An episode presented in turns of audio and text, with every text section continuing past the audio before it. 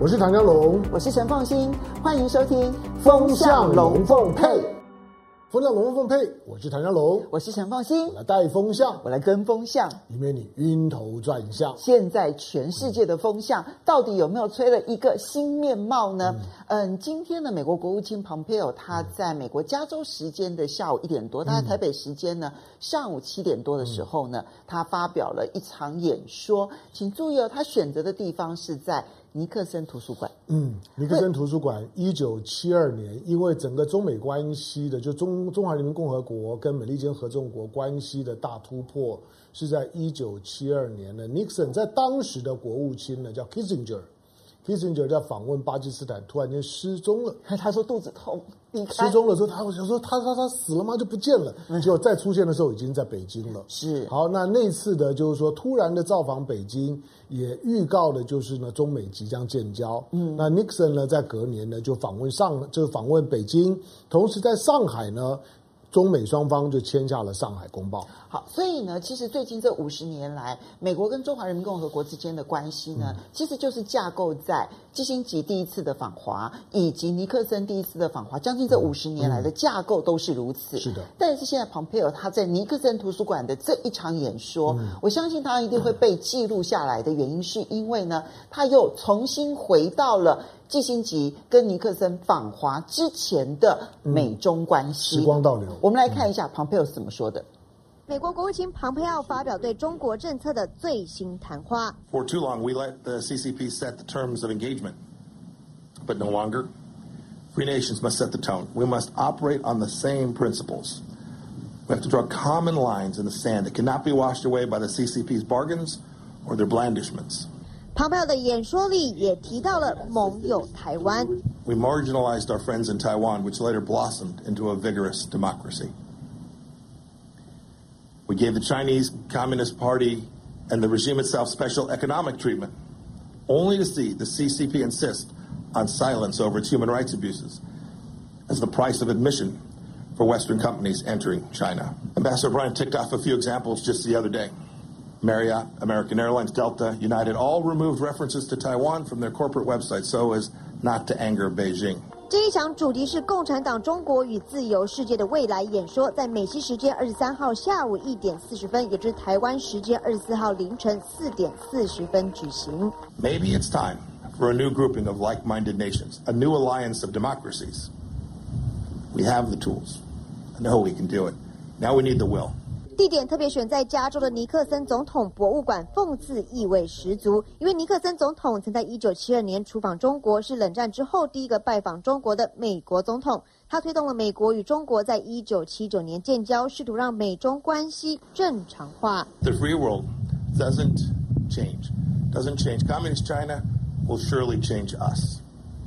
There can't be a return to the past practices because they're comfortable or because they're convenient. Securing our freedoms. From the Chinese Communist Party is the mission of our time. 好，其实呢，这个演说最重要的就是，如果我们过去注意到的中美之间的对抗，其实呢，从川普一开始的时候打的是贸易战、关税，那是因为贸易利益的反中，就对美国很多的人民来讲，觉得说自己失去了工作机会，或者说我们的经济上面好像表现的不好，都是因为中国大陆所造成的。所以那个反中是经济利益，是贸易利益的反中。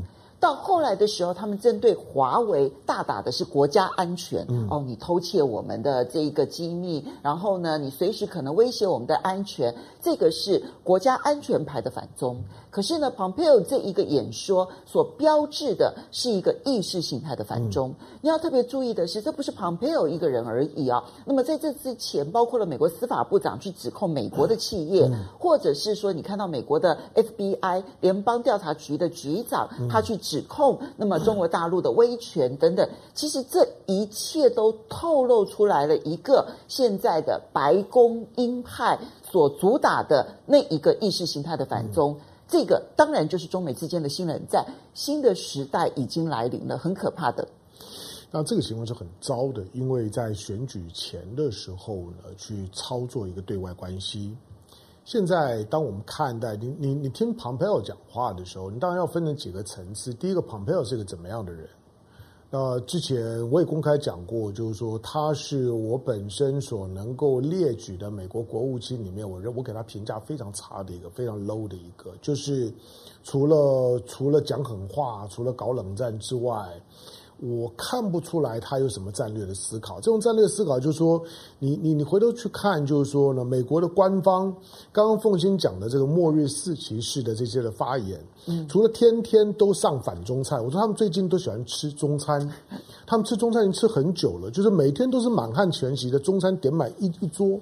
你刚刚讲的那个白宫末日四骑士，就是白宫安全顾问欧布莱恩，是，然后 FBI 的总局长，是的，然后司法部长巴，是，然后以及庞佩奥，庞佩奥就是这个，这个是呢，这是这是呢，这个班农说的这末日四骑士，这当然是是宗教故事了，就他们出来是要斩妖除魔的。好，那你听到庞佩奥讲话的时候，因为因为他没有一个核心的信念，就是这段期间以来，呃。所有的所有的中国呢，所有的美国对中国所发表的言论，全都是负面的，嗯，全都是攻击的，嗯。后来过去美国基本上面，他会呢，他会有有攻有有守，他会软硬兼施，嗯，有的时候和的东西呢多一点，比如说呢，在在奥巴马的早早期的时候，或者呢，在在这个尤尤其是在二零零三年之后那段小布希的时时期，中美关系走到一个空前好的地的地步，嗯，那段期间。那美国的美国当下很多做做中美关系分析人说，那段那那段时间呢，是整个的中国的国际形象的重建期。对，二零零三到二零一零是那那是段重建期，就是说中国的形象，尤其在跟美国关系友好，美国都极力的巩固呢中国的国际形象跟地位。那中美中美双方呢，不但没有任何的实质的冲突，那甚至于呢，中美双方不只是呢领导人的往往来，甚至你会看到军方的高层，你你你光想就是说，在当时的解解放军，就是说呢，中国的国防部长，或者像是解放军的海军司令，像吴胜利，他都曾经呢登过像是卡尔文或文森号登过他们的战略的核核潜艇。这些呢，在中美的高层都是这么的简单，好像大家都已经卸除了武装，大炮都穿上了炮衣，都不打仗了。但是到二零一零年，尤其在亚洲金，就是呃华尔街金融风暴之后，二零一零年之后，它进到了一个一个一个反转期，就是奥巴马开始所谓的重重返亚太，嗯，但是他的重返亚太是包装过，他的重返亚太是说，我们我们我们是不咬人的老老虎，我们重返亚太是为了和平，我们甚至于海军呢，美国的海军呢都会宣称，他们重返亚太是为了希望呢增强，就是说跟其他国家在海上救难的互助。那那那你那么多武器干嘛呢？但他最早你知道，就是说他刻意的淡化跟中国之间的矛盾冲突。那时候的定位是战略性的竞争合作伙伴，嗯、是的，所以既竞争又合作。嗯嗯而且是战略性的，嗯，但是现在的看起来已经不是，既不是竞争，也不是合作，嗯、而根本就是敌人了。对，那所以你现在看到的美国，尤其到了选举前，今天距离选举大概一百天，今天七月二十四号嘛，十一月三号选举，你算算看就知道，三三个月加加十天，一百天，倒数百日呢，摆这样子的一个排场，除了延续最近呢喜欢吃吃中餐的习惯，天天从早餐到晚餐点的都是点点中餐。那大家吃中餐，而且天天都上菜。昨昨天可能红红烧狮子头，今天可能上上什么？那今天你看到呢？蓬佩奥的讲讲话，他是一个一个把大外宣跟跟大内宣做一个结合的计划。这个是一个，呃，我认为从选战策略的角角度来讲，它是无计可施之下所能够做的最好的选择。那当然，其实呢，庞佩奥这样子的做法，它里面有很多很矛盾的地方，嗯、比如说。共产集权就是不可以相信的这样子，嗯嗯、这种的腔腔调我们大概三 三十年没有听过了。但是呢，当他提到盟国的时候，哎，越南他说这个是可以合作的盟国，那我那我就好奇了，那越南现在不是共产党一党专政吗？他们他们有意识到这个矛矛盾，所以最近美国也发发动了另外一波的小文宣，极力的去美化越南，就哦，他的共产党对别人的共产党这个这个共产党已经不一样了。就是虽然叫做共产党，和这个共产党不一样。这个共产党呢，已经慢慢的走向一个民民主化的过程。那虽然还是一党专政，可是没有这么坏，没有这么的讨厌。这种的情况，你你会觉得很莫名其妙，对不对？这跟这跟他在中中东面对伊朗跟跟沙乌地一模一样。你如果问所有回教世界的穆穆斯林，如果伊朗跟跟跟沙乌地，你认为集权？你认为哪一个比较集权？哪一个比较专专制？百分之九十九点九九的，当然是沙乌地啊，因为伊朗还有选举啊，当然是啊，沙乌地阿拉伯连选举都没有啊，当然是啊，当然是沙乌地啊。但是你看看美美国会怎么讲沙乌地，他连话都不会讲。即使是他们《华盛顿邮报》呢驻驻驻驻中东的特派员，结果呢被沙被沙特的王储呢，他所派出暗杀部队呢，在整个伊斯坦堡的他的大领事馆里面给暗杀了。连尸体都没有找到，美国都不讲话。嗯，你就知道，就是说他的标准呢，基本上面呢，完完全全见人说人话，见鬼说说鬼话。但无论如何，如果你是用意识形态的反中的话，这个大改变，我要提醒大家一件事情，就是什么事情都可能发生。当然，因为如果我今天是贸易利益上面的一个反中的话，那其实我就要注意说，我不可以损害我自己的经贸利益。好，这个会是一个底线。嗯那如果今天是国家安全作为一个反中的话，那我不能够伤害我自己的发展，这个也会是一个底线。那各国还可以从国家安全的角度去检查，说，那你这个软体有没有这个国家安全的问题？硬体有没有国家安全的问题？都没有这样子的一个这个这这个这个问题的时候，你可能对方接受不接受，就有一个标准在那个地方。可是意识形态就没有标准。当然，就是他意识形态的反对，它就会变成。凡对方的皆是错的，嗯，这个时候我无上限的反对他，嗯，我无上限的攻击他，我无上限的丑化他，都变成了理所当然的正当，嗯，那就是麦卡锡主义附身，因为，嗯，整个白宫现在就是一个新麦卡锡主义，嗯，反中反中现在是他的选战策略了。我们你只用选战策略来看待他吗？我，我觉得这些人真的不是现现阶段是，当然现在他会把反中当做选战策略，是因为他本来就反中。那现在呢，反中不只是反到失失心疯，而是把反中当做是他的一个最核心的战略的时候，他标举了一个冷战时代的政治正确，只要反中什么都对。嗯，就像台湾，只要台独，什么都都都可以。你要知道意识形态的可怕在在这里，它会让你呢放弃文明、放弃是非、放弃理性讨论公共事务的可能性。哎，你这真的让我想到，我永远都记得这一段话，嗯、就是呢，当初呢，沈富雄不是要来作证说，到底陈友豪有没有送钱给陈水扁这件事情？嗯、因为正在选举的时候，那很多人就希望陈水呃沈富雄说谎话嘛，嗯、说谎，因为因为但是沈富，但你知道其中他有一个很重要的支持者。嗯是一位牧师，嗯，长老会的牧师是。然后呢，跟他讲说，有比诚实更高的道德。嗯，这就是你知道，意识形态就会变这样。没有错，这个这个我有我我听沈富雄讲过。对，当然对沈富雄那个人是非常挣扎的。对，那那一句话让我印象实在太深刻了，就来劝他说。嗯有比诚实更高的道德，嗯，这就是意识形态的反对当中最可怕的一件事情。嗯，所有的罪恶都可行，嗯，因为有比这一些更高的道德。嗯，对，这种的政治正确，一般人接触不到，那你很容易变成是某个政治正确在操作过程当中的受影响者，但是你不知不不不觉。那现在，现在美国在操纵 操操作反中这件事情，已经操作到很极端。我说了，天天都吃中餐。蓬佩奥今天的讲话，当然你知道那个背景、那个时间点是刻意选择的，是一个是一个彩排的，挑一个尼克森的这个就是说博物馆纪念馆。对，当然他们的总总统基本上面每一个卸卸任之后，几乎每一个他们当地的州、当地的支持者，大概就帮他设个设个纪念馆、图书馆，把他总统期间的文物啦、讲话等等等等。尤其是尼克森特别丰富，因为他有水门案，他的东西是特别丰富的。不过尼克森他建立跟中国大陆之间的这一个嗯。长久的友好关系这件事情，嗯、也是尼克森当中，嗯，他所有可以被纪念的活动当中，嗯、至少现在美国人公认是他唯一的成就。嗯、但是庞佩尔今天就是要把尼克森这个成就都给他摧毁。对，他是回到了尼克森以前。那尼尼克森跟 Kissinger 他们之所以很厉害，就是说 Kissinger 从巴基斯坦消失的那一刻，世界就变了。嗯，就是一个人的。那你觉得蓬佩奥会因此就让这个世界再重新变回来吗？不，他的现在的就是大家都会很能简单的用逻辑上推论说，我怎么变过来就把它变变变回去。我只要回到了一九，把时间的，就像你今天进到了时光机之后，你看到了现在的 Donald Trump 或者现在蓬佩奥，好像把那个时光机的时间调调调调调调调到一九七一年，嗯，我们就就回到了过过过去了，一切呢就回到了完全呢无视于中国，跟中国也没有建交以前的那个状态。那是不可能。嗯，那现在的情况是说，从一九四五年之后，亚洲已经彻彻底底的变了。整个的整个东亚已经已经不再是一九七一年的东亚。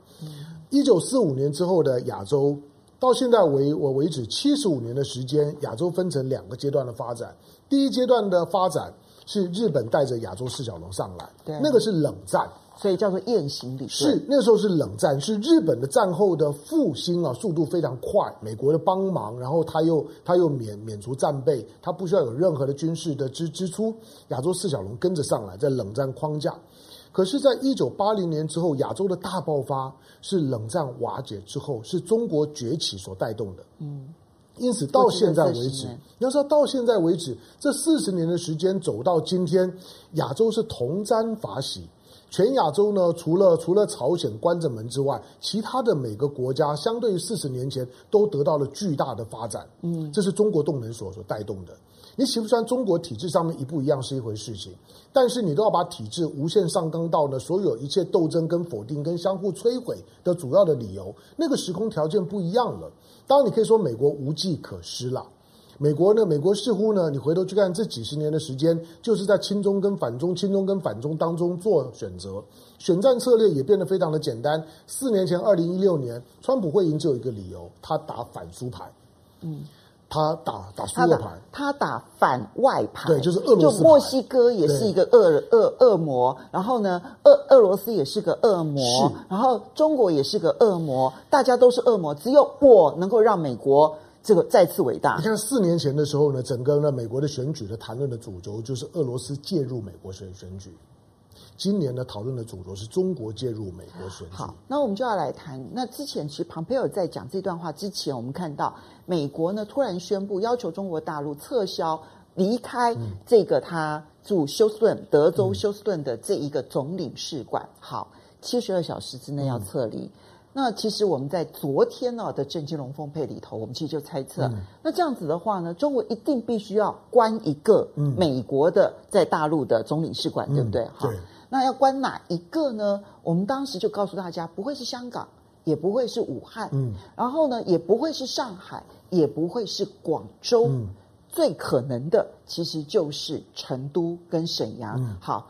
外交部呢，中国外交部呢，今天中午已经发表声明说，嗯、撤销的就是成都。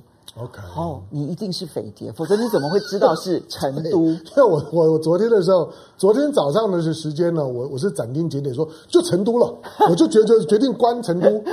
那那个时候你你你怎么知道？当我我在我在讲那个话的时候，你凭什么？对，听听起来是开玩笑，不过其实你你只要对中美的关系的架构，对美国呃。有有有些资料是可以查得到的。欸，我们已经有网友说你是卧底的吗？呃，是的。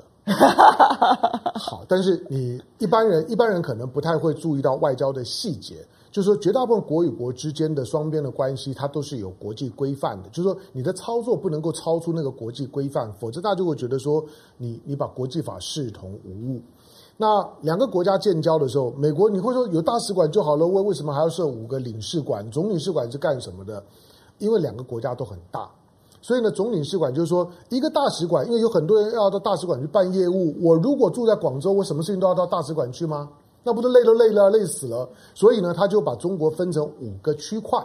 五个区块呢，除了香港以外，这五个区块每个总领事馆各自负责一个区块的事务。嗯，那个是说呢，跟可能跟签证啦、跟商业啦等等，跟我文化交流有关的活动，但其实也包括了情报工工作。嗯，每个总领事馆，你要真的要讲起来，当双方面是怀有敌意跟深刻的不信任的时候，每个总领事馆都是间谍窝，哎大家都不要装。就算没有敌意，你觉得美国在德国的领事馆、总领事馆难道没有间谍活动吗？啊、所以，所以那个时候，嗯、那个时候都在监听德国梅克尔了。对，所以呢，所以呢，之之之前的斯诺登是事件，斯诺登不就在讲这件事吗？对啊，斯诺登呢，之所以呢全球追追杀，但是呢欧洲国家同情他，就是斯诺登说搞了半天之后，你连梅克尔、你连法国总统、英国首相电话你都监听啊，对啊，你们派驻在当地大使馆都在搞情报啊，这些都都是美国自己所曝露出来的消息。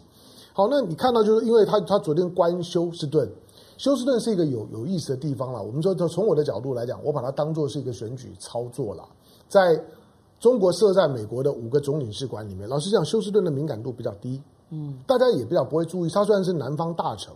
在德德州，所以找个理由要关他，就说呢，他偷偷的偷的是什么生物机、一个医药啦，或者什么 COVID nineteen 的疫苗的资的资讯。对了，就是说休斯顿算是南方的科技城，它主要呢就是它是太空总署的所所所在地航太。第二个呢，它是石油的的重重镇。第三个呢，就是呢生技医药。好，但是休斯顿还有另外一个很特殊的意涵。休斯顿所在的德州是红州，嗯，基本上是共和党，共和党，共和党所能够唯一能够掌控的大州，嗯，所以它这个地方它不能输。第二个，虽然是红州，可是呢，休斯顿却是一个在传统印象上面比较轻中的红州。你知道轻中吗？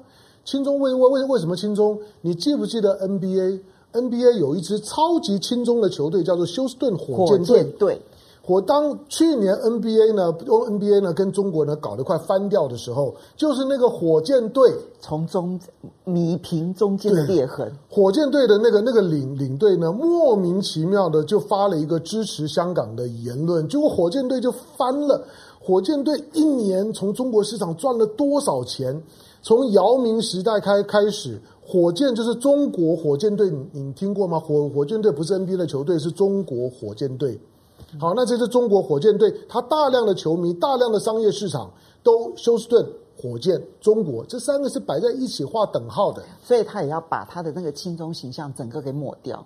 我觉得是啊。好，那我觉得关键点在于现在关成都，它的冲击会有多大？其实很多人想要问，就是中美关系可以糟到什么程度？现在是最糟的时刻吗？还没有，就是还没有打打架以前都不算。我说打架就说还没有某种的冲突以前都不算，但呃，从美国的角度来来讲，像庞佩奥这样的人，庞庞佩奥基本上没有没有什么信念了。你你长时间你注意他的讲话，他讲话的那个逻逻辑，他反共啊。对，我的意思就是说，他嘴巴没有开，你也知道他要讲些什么。顶多我我只要看，我知道你今天一定还是吃中餐，我顶多不知道你今天要点什么菜而已。OK，你一出来中餐里面换一换。但是我知道你今天还是吃中餐，那内容上面来讲没有什么伸缩的空间，基本上就是不断的向中国挤压，向北京政府挤压，逼着你非出来跟我打不可。我认为现在美国做的就是这件事情，看你敢不敢，不敢试试你你你丢脸。所以你觉得没有遭到最糟的时刻，是因为还没有发生武力冲突？你觉得现在 Pompeo 他们的计划就是要逼到中国大陆跟美国？打一仗吗？呃，在姿态上面来来讲呢，就是用校正嘛，就是我兵临城下，现在等于是兵临城城下，我每天都到你都到了你城城下，然后呢，不断的校正，开门啊，出来打。那你这时候就看到呢，就是呢，诸诸葛亮坐在坐在城城墙上面，在在弹琴。里面是空空城计，你也你也不知道真的假的。可是，嗯，所以《纽约时报》会认为说，现在美国的步步进逼，已经逼到习近平没有去放缓中美关系紧张的空间了。嗯，换句话说，他其实绕来绕去就是那句话，中美关系也就是更糟了啦。嗯，只有往更糟的方向走了。对，因为呃，《纽约纽约时报》的这些的比较中性媒体的观察，因为纽《纽约时报》对大陆是了解的。他们在大陆长时间是派人的，他们在几个大城，包括武汉，他们都的都有人的。呃，纽约纽约时报的记者我们认识，纽约时报、华盛顿邮报的驻亚洲的一些特派记者，是我过去接触比较多的。就那个那个脉络下来，他们对亚洲跟跟中国的思考是比较 flexible，而且能够把意识形态跟其他的一些商业文化能够做一些区隔的。但是纽约时报在谈这件事情的时候，我认为他的。它的那个那个设设定的最原始的那个目的的设定，假假设的目的呢是设定错误的。因为他所设定的是以为就是说，今天中美之间呢，只是贸易的、文化的、安全议题上面的互信的崩溃所导致的意识形态的核心的矛盾又上台面，不是。纽约时报应该讲清楚，这是选战策略。这是因为在选举之前，反中牌打得特别凶，而且只剩这张牌了。特朗普政府如果要赢，只有这张牌，他不会再有其他牌。天天吃中餐，天听到吃到十一月三号，你会不会吃到想吐是你的事情，但是天天都吃中餐。但是，但是香龙，所以你还是坚定的认为武力冲突在所难免？没有，不会。我我的我的我虽然说美国的态度是这样，就美国的目标是武力冲突。嗯、对，就是说他这种呢是一个，就是说呃，是一个两刀论。就就是当我不断的对你摆出一副，就是说出来跟我打，嗯，那你如果不敢出来跟我打。我也不吃亏啊！你你你你孬嘛！我都已经天天骂你，把你骂到这个样子了。你你除了呢偶尔呢应两句话，隔躲躲在门里面呢跟我呢回两句之外，你就不敢出出来呀？对美国来讲，对川普来讲没有伤害。如果你真的真的敢出来跟我呢跟我发生一些冲突，那你就看我怎么修修理你。大家风险就很高。老实讲，如果真的发生冲突，不管谁输谁赢。那个大家的风险都很高，那一刻不是真的被最期待。那但是你并不觉得说一定会发生冲突的原因是？嗯，我觉得关键的原因不是在美国，不是在华盛顿，而是北京的战略稳定跟战略的容忍。我还是一句老话，我我觉得 amazing，好，可是超乎想象。但是问题是，北京对华盛顿可能会很容忍，但是他不见得不会。打旁边的人，嗯，然后打给美国看。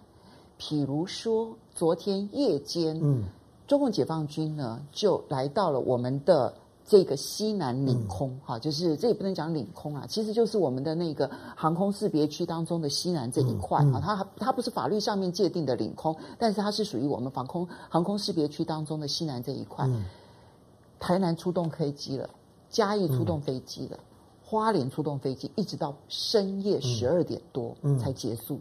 可见的这件事情，它的影响范围是非常广，嗯、而且数量是非常的多，所以我们才会嘉义、台南跟。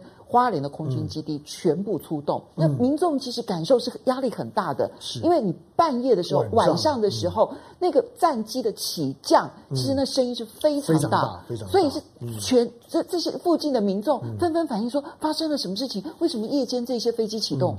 嗯、所以就是说，中南部的朋友的，就是说还有花莲，就是可能要要换隔音窗，就是以前的家里面觉得呢，只要能够能够挡风挡蚊虫就好，现在是不够的，你要换隔音窗。因为半夜战机的起降呢，你好烦啊！这是什么冷笑话？好啦，对啦，这这个是很很冷的笑话。人家很严肃的在问你耶。我说，好，比如说，比如说，我们我们刚刚讲到成呃呃成都，当今天呢北京的决定关的是成都的时候，他就告诉你，就是说还在克制了。就是还在还在一个克制的状态，就是我今天如果说我关成都，同时呢关香港，哇，那那个就就摆明了就是说你来呀，我现在准准备就要要跟你打了。但是呢，我完全相对于你去做一个，你关一个呢，我驻美国五个总领事馆当中一个比较边缘的一个，那我，我也关你一个相对边缘的一个，就是让大家知道，就是说我没有挑衅你，我是相对升高，嗯，但是你也不要期待，就是说你不管怎么糟蹋我，我都没有意见，不会。那但是对台湾呢？对台湾来来来讲，我我觉得，我觉得这是很正常的。就是昨昨天晚上的军机的出现，因为昨昨天昨天呢，我们的防空识别区其实很忙的，因为白天的时间呢，美国的军机昨天来了五个架次，四个机机机型。很少这么密集哦，都在都在那个附近活的活动。当我后来想想说，昨天这么密集，尤其来的侦察机跟这些呢电的电子情电子资讯的收收收集机，它可能跟昨天的天问一号，就是呢火火星的探测火火箭的发射有有关。就中国大陆呢，他们要这个发射，嗯、呃，他们发射的这个天问一号，嗯、其实也是一个非常划时代的。当然，这个因为他就要去挑战的是探测。火星了，对他，他除了是中中国人开始要离开地球轨道，要离开就地球的体系，要开始呢往太阳系的外围去探测。它同时是火星还在太阳系内。对我我我是说最少它离开离开地球轨道，开始慢慢的就就就是往往外头推了。第二个就就就是说，呃，这样子的一个探测是美国以外，美国以外唯一的一个准备要登陆火星的国家，因为他这次准备的是要登陆，他不是只有绕行，就跟阿联的不一样。对他他是准备要登陆的。那当天问一号准备要登陆，要做进行三种测的测试，除了就是说呢，除了绕行，除了登陆，同时呢，要在火星上面做某种的探测资料的收集以外，他所吐的意思就是说，今天中国直接跨过了登月的阶段。今天当我可以登陆火星，就告诉你说，不要不要问我能不能登登陆月球的问题，那已经是小 case。好，我觉得重点是因为它发射天问，嗯、所以你就看到。嗯美军就在我们附近呢，嗯、开始徘徊侦测，当然是希望能够收集越多的资料越好，因为有很多资料也不见得卫星上面都能够看得很清楚，嗯、所以在这附近周边呢去活动。但我们现在的情况就面对的是，美军只要来，那我们就会等着中国大陆的解放军就会来，嗯，所以我们的空军会非常非常的忙碌，嗯，因为要不断的去识别是美军还是共军，嗯、是美军还是共军，其实可怜的就是我们的。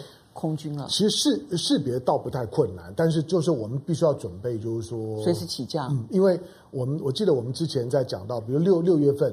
六月份呢，曾经很密集的，大概在在十天左右来了八八九次。嗯嗯。嗯好，之后稍微安静了一段的时间，安静了这段的时时间，其实是在中美在交交手的时候，它会它会有一些的周期的频率。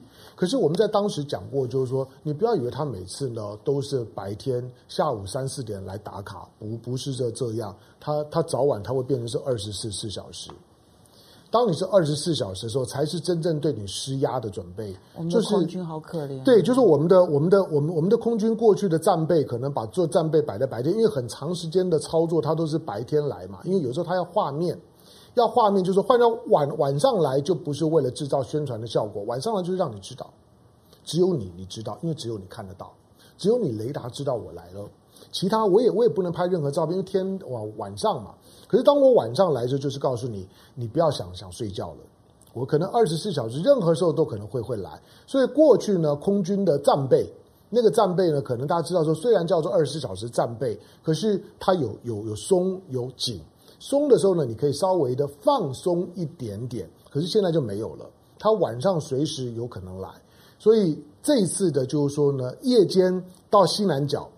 那个西南角，我们之前也讲过，它它它会是两岸的两岸军事互动的一个很麻烦的区域，是中美台军事互动最麻烦的区域。对，因为那个那个区域是刚好美方必争，嗯、中方绝不可能让，而台湾最尴尬。因为那个角就就是刚好一边是台湾海峡，一边是巴巴士海峡的这个交汇点。那所有要进出巴士海峡的解放军的军机，它不会绕直角走嘛？我当然是直直的穿穿过去啊，所以我会一天到晚经过，而且。而且顺理成章，你那是防空识别区，又又又不是领空。防空识别区你画的这么大，那我我经过怎么样？你拦截、你驱赶、你广播，那是你家的事情，我不会理你。我不会因为你做什么动作就决定我来或者是不来。二十四小时，我什么时候想来我就来。所以中美关系极为紧张，而台湾现在呢，嗯。也要高度紧张。嗯，我们来先回应几位网友的这个留言呢、啊。村长说：“我的衣服太好了，你坐在旁边感觉很可怜。”好来，来，Steven 说：“成都消防总队今天应该会包围美国领事馆。”当然是啊，当然是，你就开始准备了，看他要烧烧东西。等你看完他怎么撤成都，我们再来讲。好来，关月新太郎，谢谢你的 donate。然后呢，他说沈阳领事馆离北京大使馆那么近，嗯、广州离香港那么近，为什么偏偏选择关成都领事馆？西部真悲哀。嗯不过昨嗯，昨天其实你们去看一下唐湘龙的分析，我觉得有道理。因为成都如果说每一个总领事馆都有情报工作，你觉得成都的这个情报工作重点在哪里？嗯，一定是新疆跟西藏。对，就是新现尤尤其过去西藏呢，就是专属成都。后来呢，新疆新疆本来早期的时候是划划给美国的北京的大使馆，但那个太远了。对，所以其实呢，都都是成都在监管。好，那你既然喜欢对新疆西藏毛毛手毛脚指指点，把你关了。那大家会说，那烧烧怎么可以在在里面呢？烧文件，大家回头去看一看啊。呃，一九五二年有一个国国际的公约，那个国际的公约叫做《维也纳领事公约，维也纳领事事务公约里面啊，它还有有有一一块的条文是告诉你，就是说怎么烧文件。对，所有的这个就是说，他特别告诉你，有关总领事馆领事馆里面的文件是属于派驻国的。嗯，就是你不可以说我已经把你赶走，你的文件通通放着，不可以。文件是我的，要不然你就让我带走，要不然我要把它烧了，那个是我的事事情。为什么要特别加那个东西？就是避免这这种把我人赶走了，然后或者窃取我的机密，对，然后把我里面所有的东西呢都据为据为己有，又不是过去的第三世界国家，第三世界国家会这样搞。